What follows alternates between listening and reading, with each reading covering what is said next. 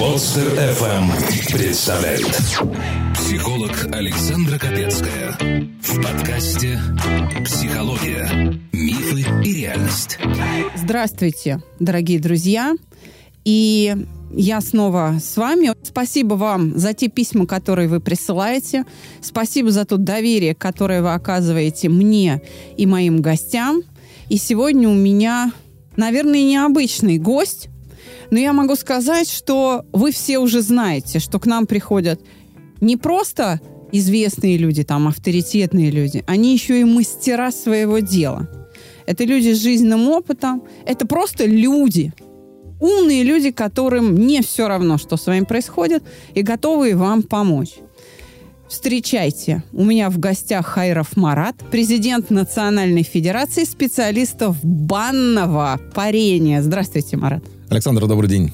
Я думаю, что работа моя как психолога и пароведа, или как э, сейчас называют банщиков, да, в чем-то похожа. Вам тоже приходится снимать людям стресс, не так ли? В целом, конечно же, да. А почему? Потому что баня на сегодняшний момент является скажем так, э, не просто местом, куда нужно, можно прийти и помыться. Это гигиена, конечно, присутствует, несомненно. Но это также, скажем так, клуб, в котором люди встречаются без трусов. Соответственно, э, вот как в русской поговорке, в бане генералов нет, то же самое происходит и при встрече людей, которые сидят за одним столом. Один может быть дальнобойщиком, второй может быть коммерческим директором, третий может быть прокурором, то есть кто-то замминистра, но они садятся все вместе, это если мы говорим даже, ну, про мужчин, да, ну, у женщин может быть визажистка, может быть предельщица, может быть директор какой-то фармацевтической компании. Сидят, обсуждают свои проблемы, то есть некая психологическая разгрузка все равно присутствует. Мы дружим с банщиками. Хочу сказать, что мои слушатели знают, особенно те, кто давно нас слушают, знают, что команда проекта «Чувство покоя», все специалисты проходят восстановление – Вообще говоря, в бане у нас традиция каждый год 31 декабря. Да, новогодние праздники моя команда проводит в бане или хотя бы один раз мы паримся. Мы таким образом боремся с профессиональным выгоранием. И я хочу сказать, что те пароведы, а, с которыми мы работаем, та команда, которая нас приводит в порядок, они категорически против курения, алкоголя, там переедания в бане и так далее. И это очень приятно. Они такие прям убежденные зожники, и они говорят, вот, Иван, чай есть? И слава богу, да. и этого вам вполне хватит.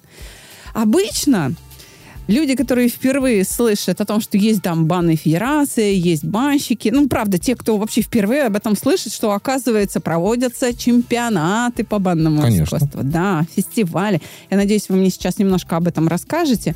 Они ассоциируют баню с кинофильмом «Особенности русской охоты», где это водка и это ужас.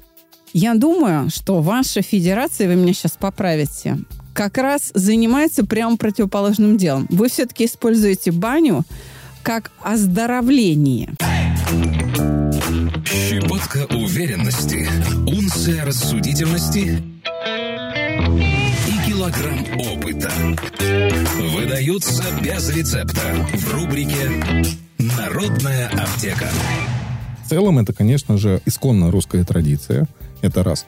Во-вторых, бань – это действительно очень мощный профилактический институт, наверное, даже можно сказать, или даже академия, благодаря которой можно поддерживать как физическое здоровье, так и, соответственно, моральное и психическое, потому что баня – это не только академия, но и, по сути дела, э, скажем так, бесплатный психоаналитик, куда вы приходите, но это не человек, это э, помещение, в котором тепло, уютно, и прекрасно для того, чтобы как раз разгрузиться.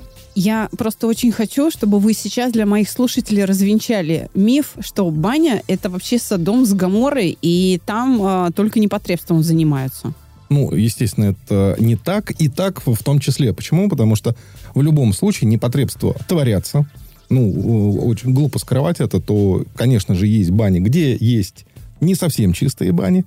Есть бани чистые, где как раз-таки э, происходит именно то таинство, то есть то банное мастерство, творимое пармастерами, благодаря которому человек заново перерождается. Вам приходится, наверное, много слушать от своих клиентов, да? Да, конечно же. Я думаю, что так же, как, например, парикмахеры, выслушивают очень много там жизненных историй.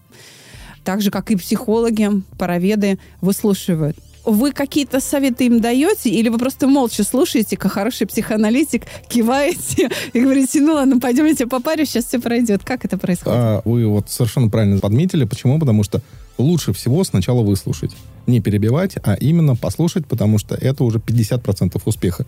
Человек, который выгорелся, как на исповеди, по сути дела, а баня в фольклоре, даже в финском, как раз-таки приравнивается где-то э, к церкви, у финнов есть пословица, которая говорит, два места священны – баня и церковь. Я согласна. Пожалуй, можно действительно согласиться с вами и в том, что баня э, – место, где происходит какое-то таинство. В некотором роде мы действительно перерождаемся там. Мы действительно оттуда выходим обновленными другими. И тогда расскажите, а в чем задача банщика, который принадлежит к чистой бане? Смотрите, мы как раз-таки и чемпионат ставили, задаваясь целью провести процедуру всю полностью.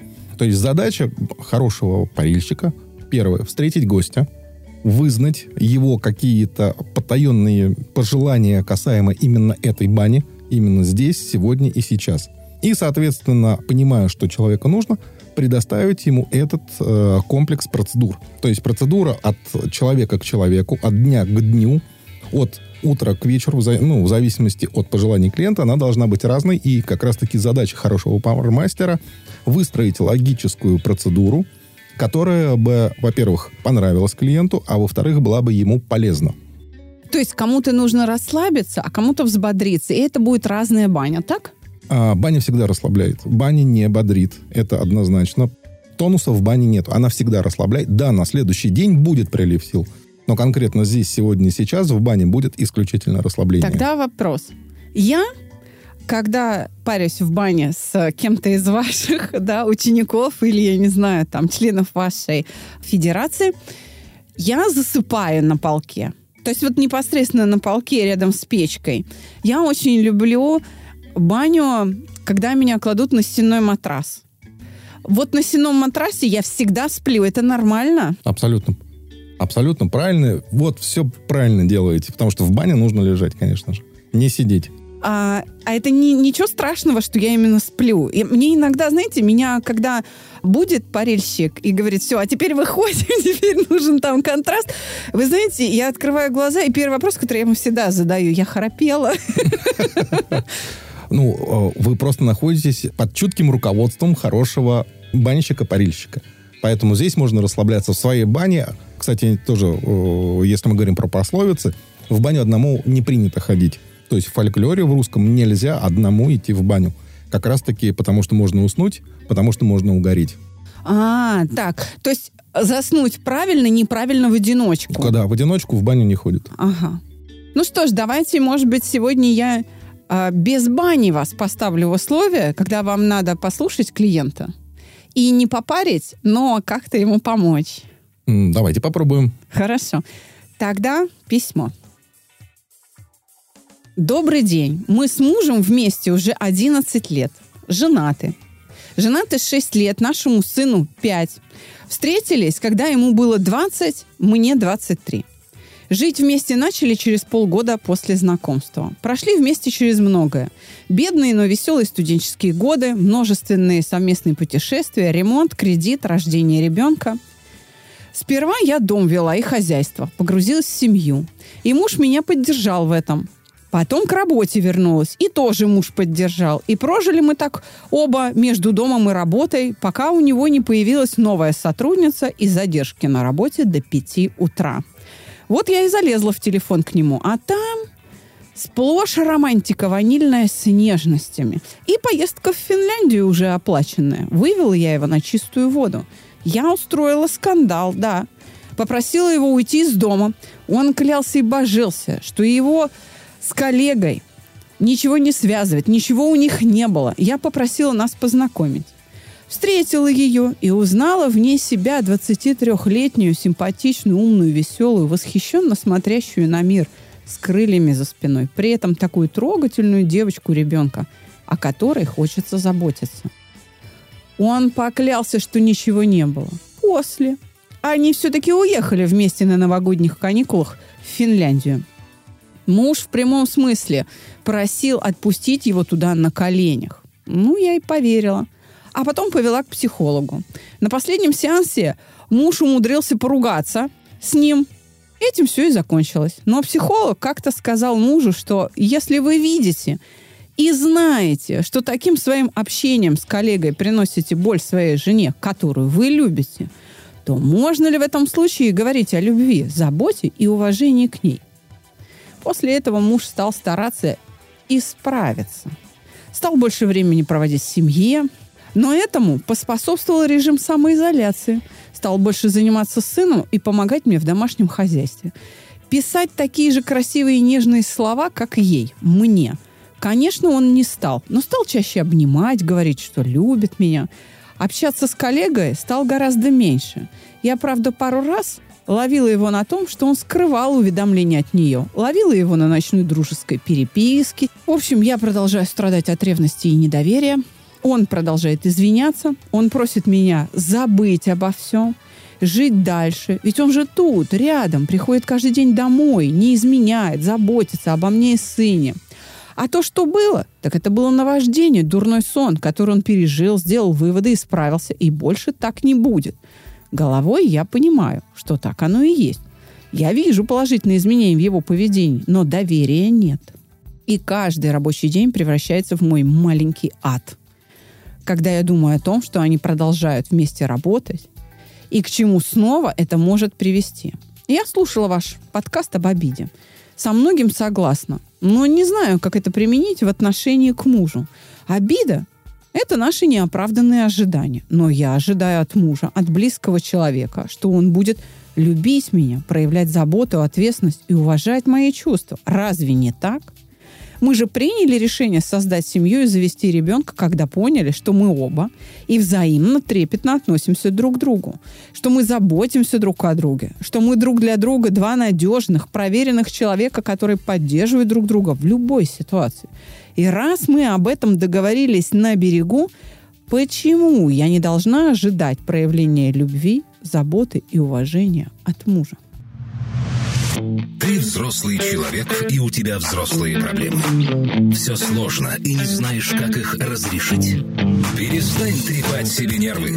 Присылай свои истории в WhatsApp или Telegram на номер 8 968 990 0880 с пометкой «Аптека». И укротители сложностей сделают это за тебя.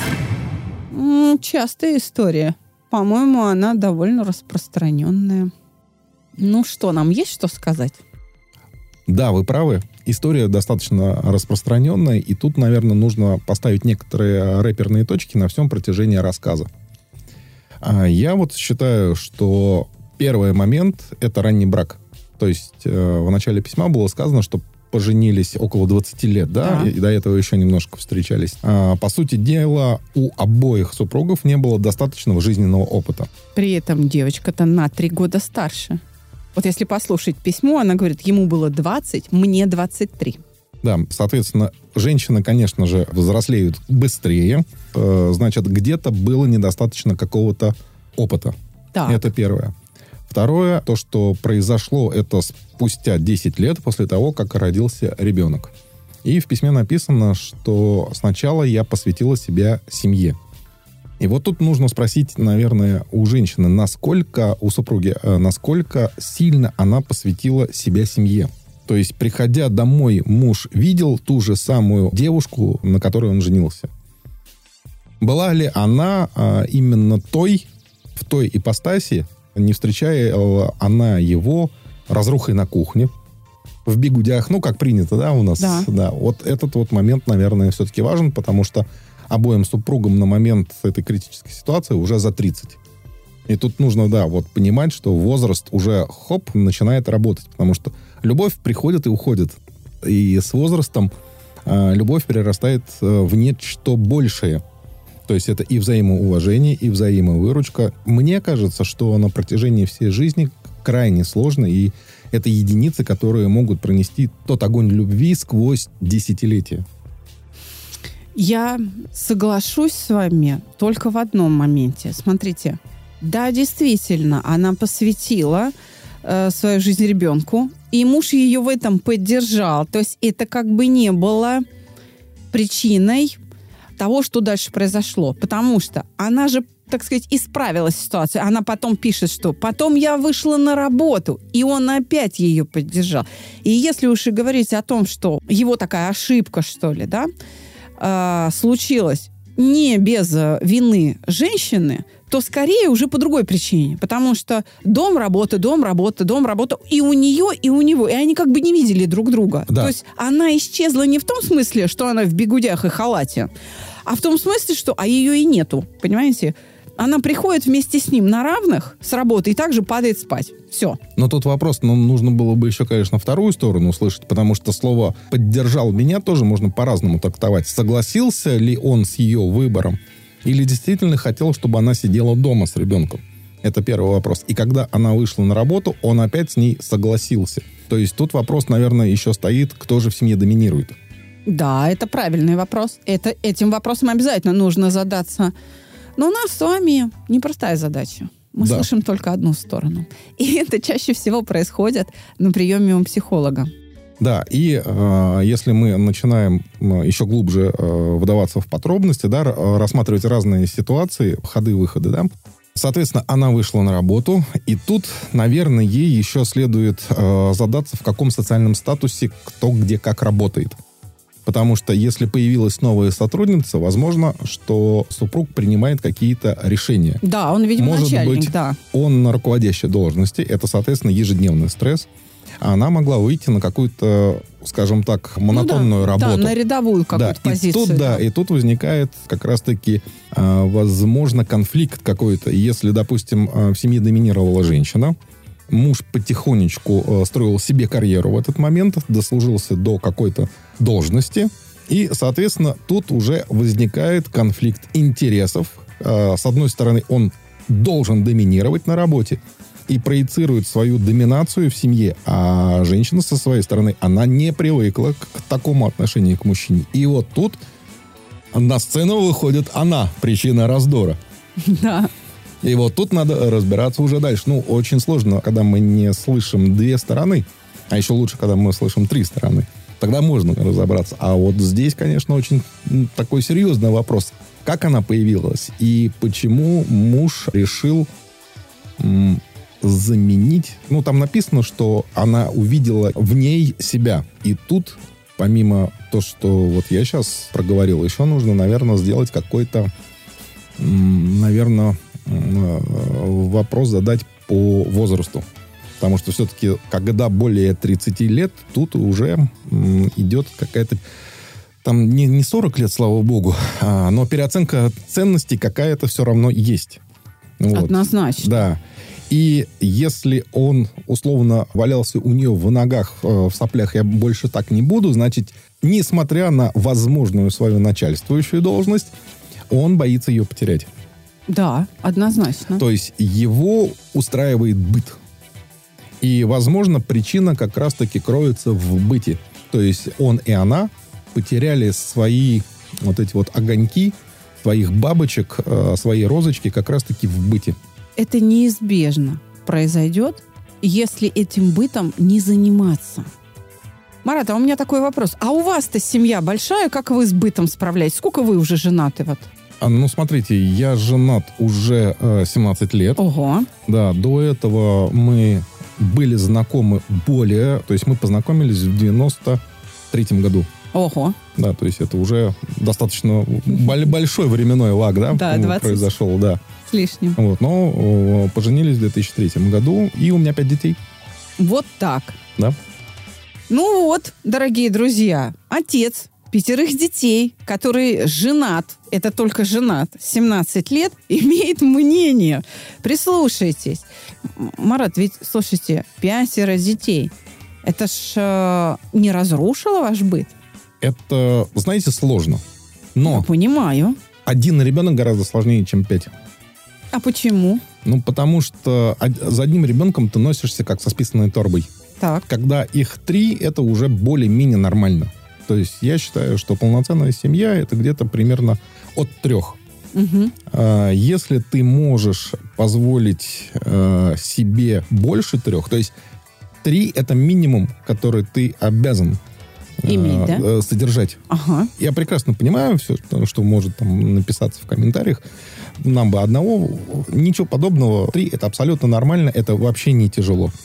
Несмотря на низкие зарплаты, несмотря на то, что времени хватает. А вот больше трех это уже э, серьезный шаг, который нужно продумывать. В роддомах, в родильных отделениях ходит байка, которая ходит, наверное, лет 50, если не больше, и передается из уст в уста роженицами друг другу. И я уверена, что и до сих пор это так, и это можно услышать, когда вы приходите рожать. Звучит она так. Когда рождается первый ребенок, соску, упавшую на пол, прежде чем отдать ребенку, стерилизуют. Когда рождается второй, ее отдают кипятком, прежде чем вернуть ребенку. Когда рождается третий, упавшую на пол соску вытирают об хала и отдают малышу. А четвертый сам забирает любимую соску у домашней собаки. Это примерно так. Да, примерно так. И э, что хорошо в большой семье, то, что быт не убивает, потому что с детьми весело. То есть дети это то, что придает, э, ну, по крайней мере, в моей семье, это придает некую перчинку. Потому что мы с ними много где путешествуем, много куда ездим, иногда их оставляем дома, куда-нибудь с женой уходим, либо жена остается с половиной, я вторую половину куда-то везу, в зависимости от, то есть у нас достаточно такая э, насыщенная жизнь получается. Нам некогда сидеть на месте и э, закапываться в быту. Однозначно. Этот быт, он настолько переменчив. Дети разного возраста, находящиеся на разных стадиях развития, в разном состоянии здоровья и настроения, с разными жизненными задачами, действительно не дают вздремнуть в этом смысле. Поэтому я сейчас поддержу вас и скажу, что, чтобы не попадать в такие ситуации, как героиня нашего письма, рожайте больше. Это, кстати, хороший выход из сложившихся обстоятельств. Рожайте второго, третьего, и, э, и вы не попадете в эту ситуацию. Ну или как бы риск попадания меньше. Записаться на бесплатную консультацию можно и даже нужно на сайте mospsycholog.ru Знаете, что я хочу сказать? Что здесь, на мой взгляд, вот вы сейчас меня опровергнете, потому что я не мужчина и не могу попасть там, да, в этот мужской мир, понять его до конца. Каким бы суперпрофессионалом я ни была, но я все-таки это скажу. На мой взгляд, муж проявил слабость, и вот в чем. Первое, он себя считает порядочным мужиком. И, в общем-то, это так. И женщина, в общем-то, сама на него так смотрит. И именно поэтому он, видимо, решил ну, помочь молодой сотруднице адаптироваться в коллективе тыры-пыры, там, позаботиться о ней и так далее. То есть, ну, в общем, что-то побудило его вот о ней начать заботиться. Именно потому, что он порядочный мужик такой, заботливый. Он пропустил момент, когда это добро пересекло границу и превратилось уже в нечто противоположное ему. Нужно здесь вспомнить китайский символ, даосский символ, буддийский символ, да, инь-янь, когда одно превращается в другое. Вот эти превращения, они происходят, когда граница уместности преодолевается. И он в своем благородном порыве не заметил, что уже неуместно, что он делает больше, чем надо, и что это добро приносит зло в другом месте. Я думаю, что если взять аналогию с баней, да, то, например, да, баня лечит. Я знаю, что Всероссийский центр курортологии и минеральных вод, научно-исследовательский медицинский институт, они создали у себя внутри банный комплекс для того, чтобы реабилитировать людей. То есть к ним поступают пациенты на долечивание. Например, ЦИТО оперирует э, тяжелых, да, там после аварии или спортсменов, э, то есть тяжелые травмы, ортопедию тяжелую. А их же надо на ноги поставить, восстановить функцию, сократительную способность мышц, восстановить рефлексы, да. И Институт курортологии создал банный комплекс для того, чтобы восстановить кровообращение. То есть баня, да, хорошее средство закаливания, восстановления кровообращения, хорошее средство релаксации. Но там тепло, которое может усилить, например, какое-то воспаление, увеличить отечность и так далее, и так далее. Баня – это инструмент, который при неправильном применении даст совсем не тот эффект. То есть сама по себе баня не есть зло или добро, а вопрос то, насколько уместно ты этим пользуешься. Совершенно верно, конечно же. Да, поэтому о своей порядочности тоже нужно помнить, что она имеет какой-то предел. Вот я так сейчас скажу. Э, смотрите, мужчине, которому за 30 лет, непозволительно не думать вперед. То есть он прекрасно понимал, чем это закончится. Когда мужчина говорит, ой, без попутал, ничего подобного, это был э, расчет. Это вот однозначно, потому что минус 10 лет э, девушки, ему за 30, есть интрижка не могла не возникнуть. То есть это вот однозначно. Другой э, момент, почему он это допустил, но я уже высказал свою точку зрения, почему. Наверное, все-таки вот эти вот э, взаимоотношения в семье после рождения сына и когда он уже пошел в школу, то есть это спустя же 10 лет произошло, да? Ну да, 7. Ребенок, это уже окончание начальной школы, он уже достаточно самостоятельный. Можно было на самом... Нужно садиться и договариваться в семье, что часть времени мы посвящаем друг другу. Часть времени мы должны посвящать совместному досугу. Это может быть театр, это может быть баня, это может быть скачки, пейнтбол, то есть все что угодно, но какие-то ощущения, какие-то эмоции совместные обязаны быть источник совместных эмоций, как вы сказали пять минут раньше, второй ребенок, третий и так далее. На самом деле, он все время вам их будет создавать.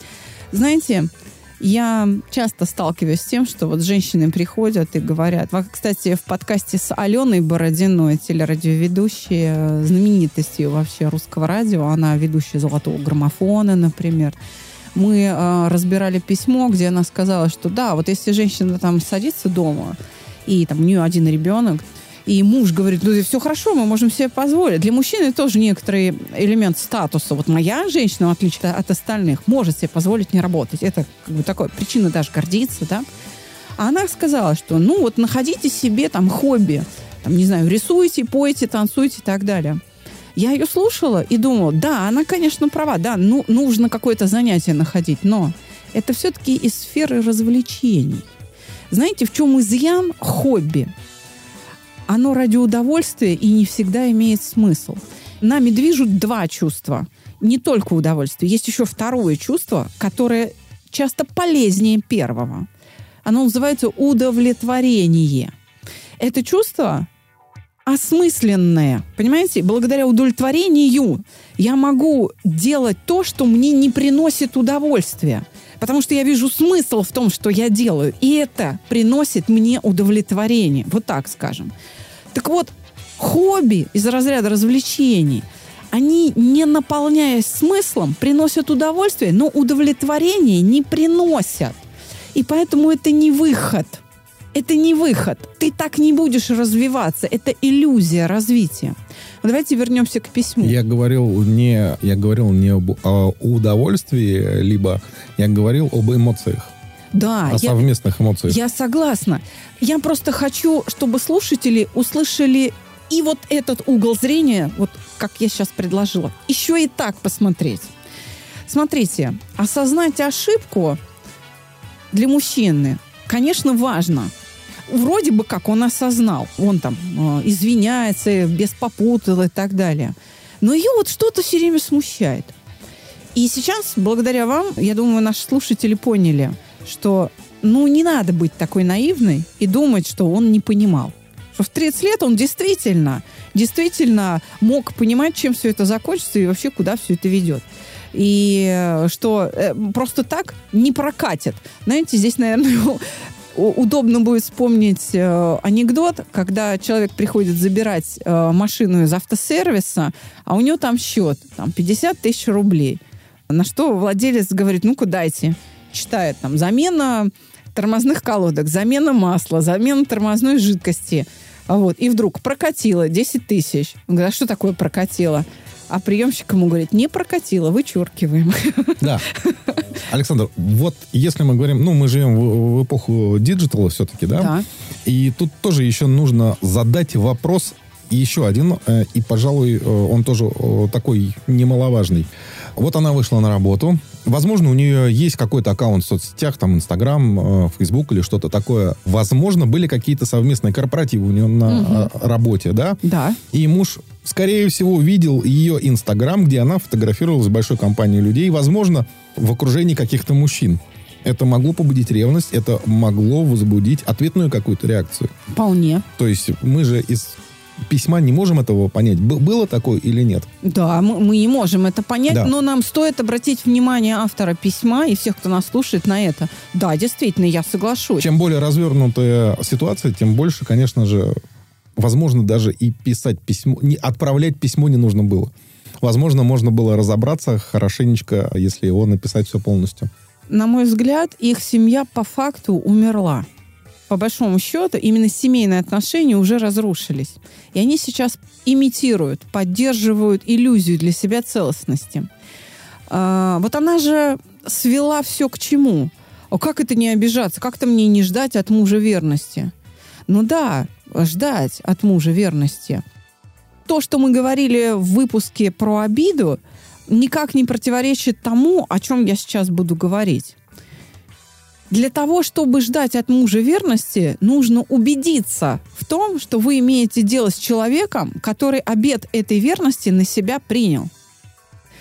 А в течение вот этих там 10 лет отношений муж изменился. То есть она выходила замуж, смотрите, за одного человека, а каялся, плакал, в ногах валялся перед ней другой человек.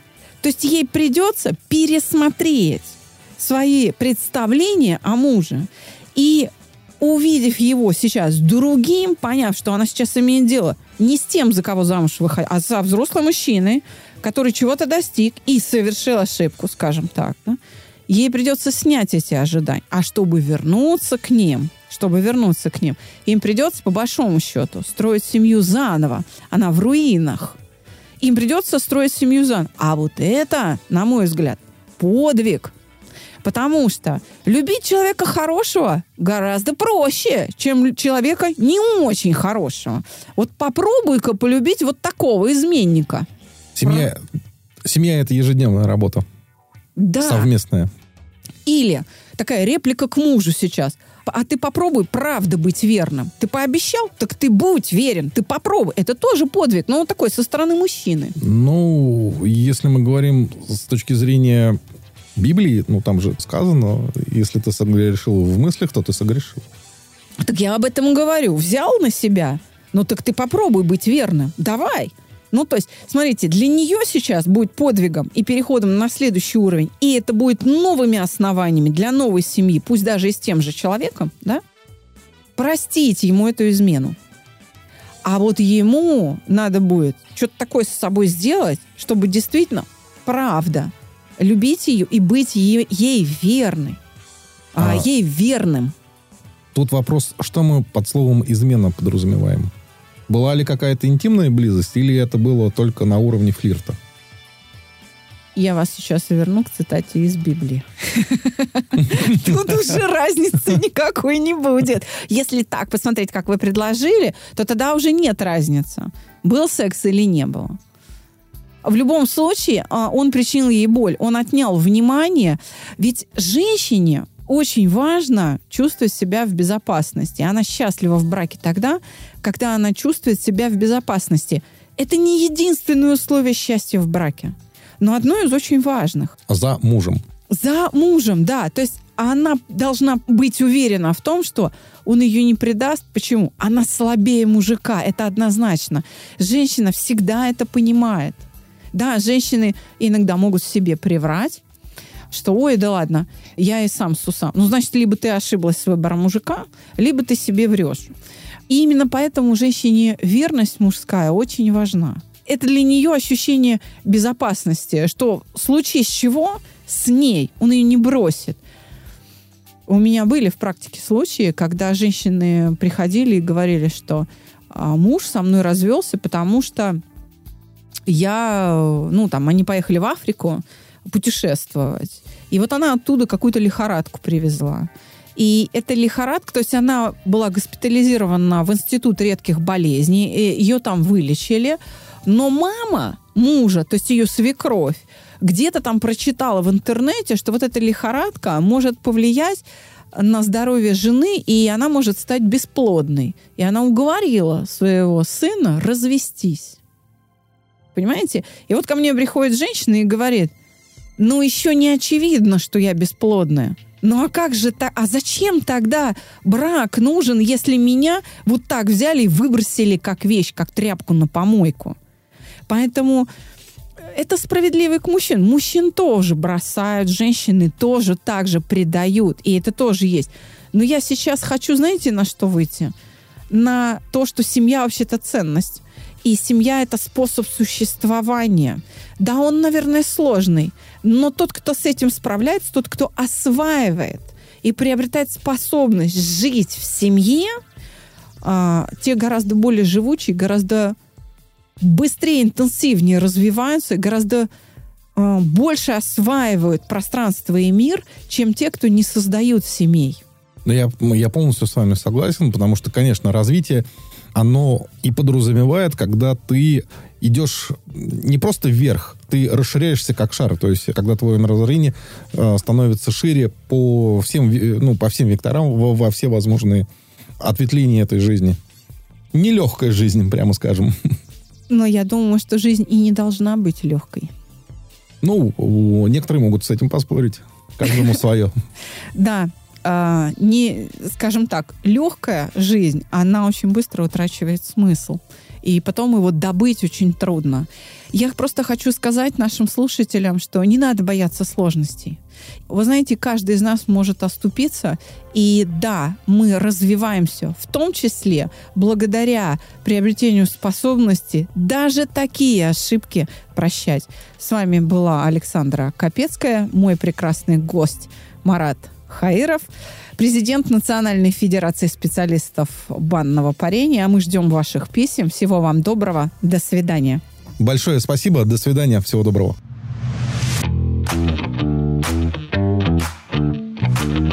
Каждый понедельник мы разбираем с новым гостем новую историю в подкасте «Психология. Мифы и реальность». Подписаться и слушать нас на любом устройстве можно по короткой ссылке в описании каждого выпуска.